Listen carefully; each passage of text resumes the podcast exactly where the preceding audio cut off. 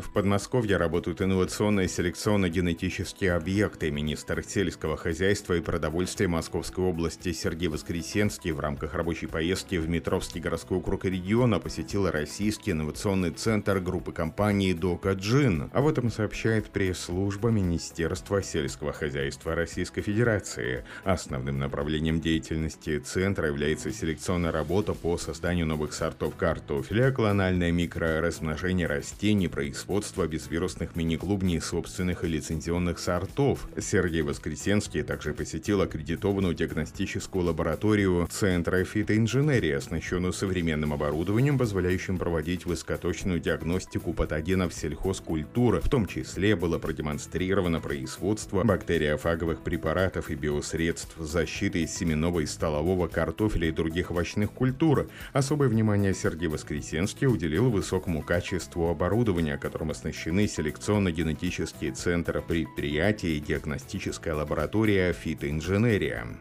Власти Чукотского автономного округа намерены к концу 2022 года построить в Анадыре и в Певете, самый северный город России, два высокотехнологичных тепличных комплекса, благодаря которым для населения крайнего севера станут доступны свежие овощи местного производства. Об этом сообщает ТАСС со ссылкой на Департамент сельского хозяйства и продовольствия региона. Строительство двух тепличных комплексов начнется следующим летом. Уже в конце 2022 года они будут станы введены в эксплуатацию, рассказали в департаменте. По информации окружных властей, сейчас проводится работа по разработке инвестиционного проекта, подбираются подходящие земельные участки. Площадь каждого составит пол гектара, проектная мощность 400 тонн овощей в год. В условиях крайнего севера такие проекты необходимы, это очень важно для региона. В таком холоде не так просто выращивать что-то, благодаря современным тепличным комплексам удастся обеспечивать население собственной продукцией, прокомментировали в департаменте. Планируется, что к 2024 году с новыми теплицами овощами местного производства можно будет обеспечивать более 8% населения Чукотки. До 2025 года в России по планам Минсельхоза должно быть заложено не менее 70 тысяч гектаров фруктовых и ягодных садов. В последнее время внимание к этому сегменту АПК повышенное, сообщает российская газета. Фрукты и ягоды включены в доктрину продовольственной безопасности, что придает им стратегический, а не только вкусный и полезный статус. Степень импортозамещения для этой продукции определена в 60%. По словам директора Департамента растеневодства Министерства механизации, химизации защиты растений Минсельхоза Романа Некрасова, если до 2015 года в России ежегодно обычно закладывалось не более 10 тысяч гектаров садов, то в 2020 году уже вплотную подобрались к 20 тысячам гектарам, но пока на каждого жителя страны приходится в среднем 62 килограмма ягод и фруктов в год, а диетологи рекомендуют съедать не менее 75. Отечественным продуктам российский рынок на насыщен всего на 40%. Ежегодно в Россию завозится около 700 тысяч тонн фруктов и ягод. По словам специалиста отдела садоводства Минсельхоза Краснодарского края Владимира Гришко, в нынешнем году в регионе планируется заложить не менее полутора тысяч гектаров интенсивных садов с плотностью до 5,5 тысяч стволов на гектаре. Интенсивные сады требуют больших вложений, без господдержки их не вырастить. В 2020 году на Кубани на поддержку садоводства было выделено 700 миллионов рублей, благодаря чему было заложено 1700 гектаров интенсивных садов. В нынешнем сезоне аграрии также рассчитывают на помощь, которая может составить до 700 тысяч рублей на каждый гектар нового интенсивного сада. Около 700 миллионов рублей господдержки запланированной для садоводов Ставрополья, где интенсивным и суперинтенсивным садоводством занялись в 2018 году, ежегодно увеличивая площадь инновационных инновационных садов на 200-250 гектаров.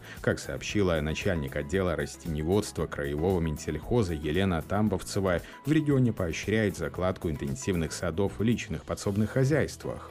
На разведение мини-садов 10 соток выделяют 400 тысяч рублей. Всего на поддержку ЛПХ запланировано 80 миллионов рублей, а когда частные сады начнут плодоносить, потребительские кооперативы помогут сбывать излишки продукции. В рамках проекта «Лавандовый пояс» в Республике Крым с прошлого года высажено 40 тысяч кустов лаванды. По информации заместителя председателя Совета министров Республики министра сельского хозяйства Андрея Рюмшина, проект уже охватил сельские поселения пяти районов республики и крымской столицы. На днях предприятием агрофирма «Тургеневская» было высажено 500 кустов лаванды у подножия торжественного памятника, место героического подвига воинов 13-й гвардейской минометной бригады бригады. Андрей Рюмшин подчеркнул, что в прошлом году аграрии впервые получили господдержку на развитие эфиромасличной отрасли из бюджета республики. В этом году планируется высадить 100 гектаров многолетних эфиромасличных насаждений в Бахчисарайском и Белогорском районах. Сумма поддержки отрасли за последние два года составит 45 миллионов рублей. Благодаря республиканским средствам к 2025 году планируется довести до 500-600 гектаров площадь роста розы эфиромасличной до 4000 гектаров лаванды ускалистной. Потепление климата снизило темпы роста эффективности сельского хозяйства. Экономисты выяснили, что темпы увеличения эффективности мирового сельского хозяйства за последние 60 лет снизились на 21%. Причина роста температур на планете и другие последствия глобального потепления передают ТАСС. По мнению доцента Корнеллского университета Ареля Артиза Бабе, за последние шесть десятков лет глобальное потепление отняло у сельского хозяйства примерно 7 лет развития развития. Исследования последних лет показывают, что снижение уровня осадков и количества опылителей, а также увеличение численности вредителей резко уменьшат урожай оливок, кофе, кукурузы и многих других растений уже в этом столетии.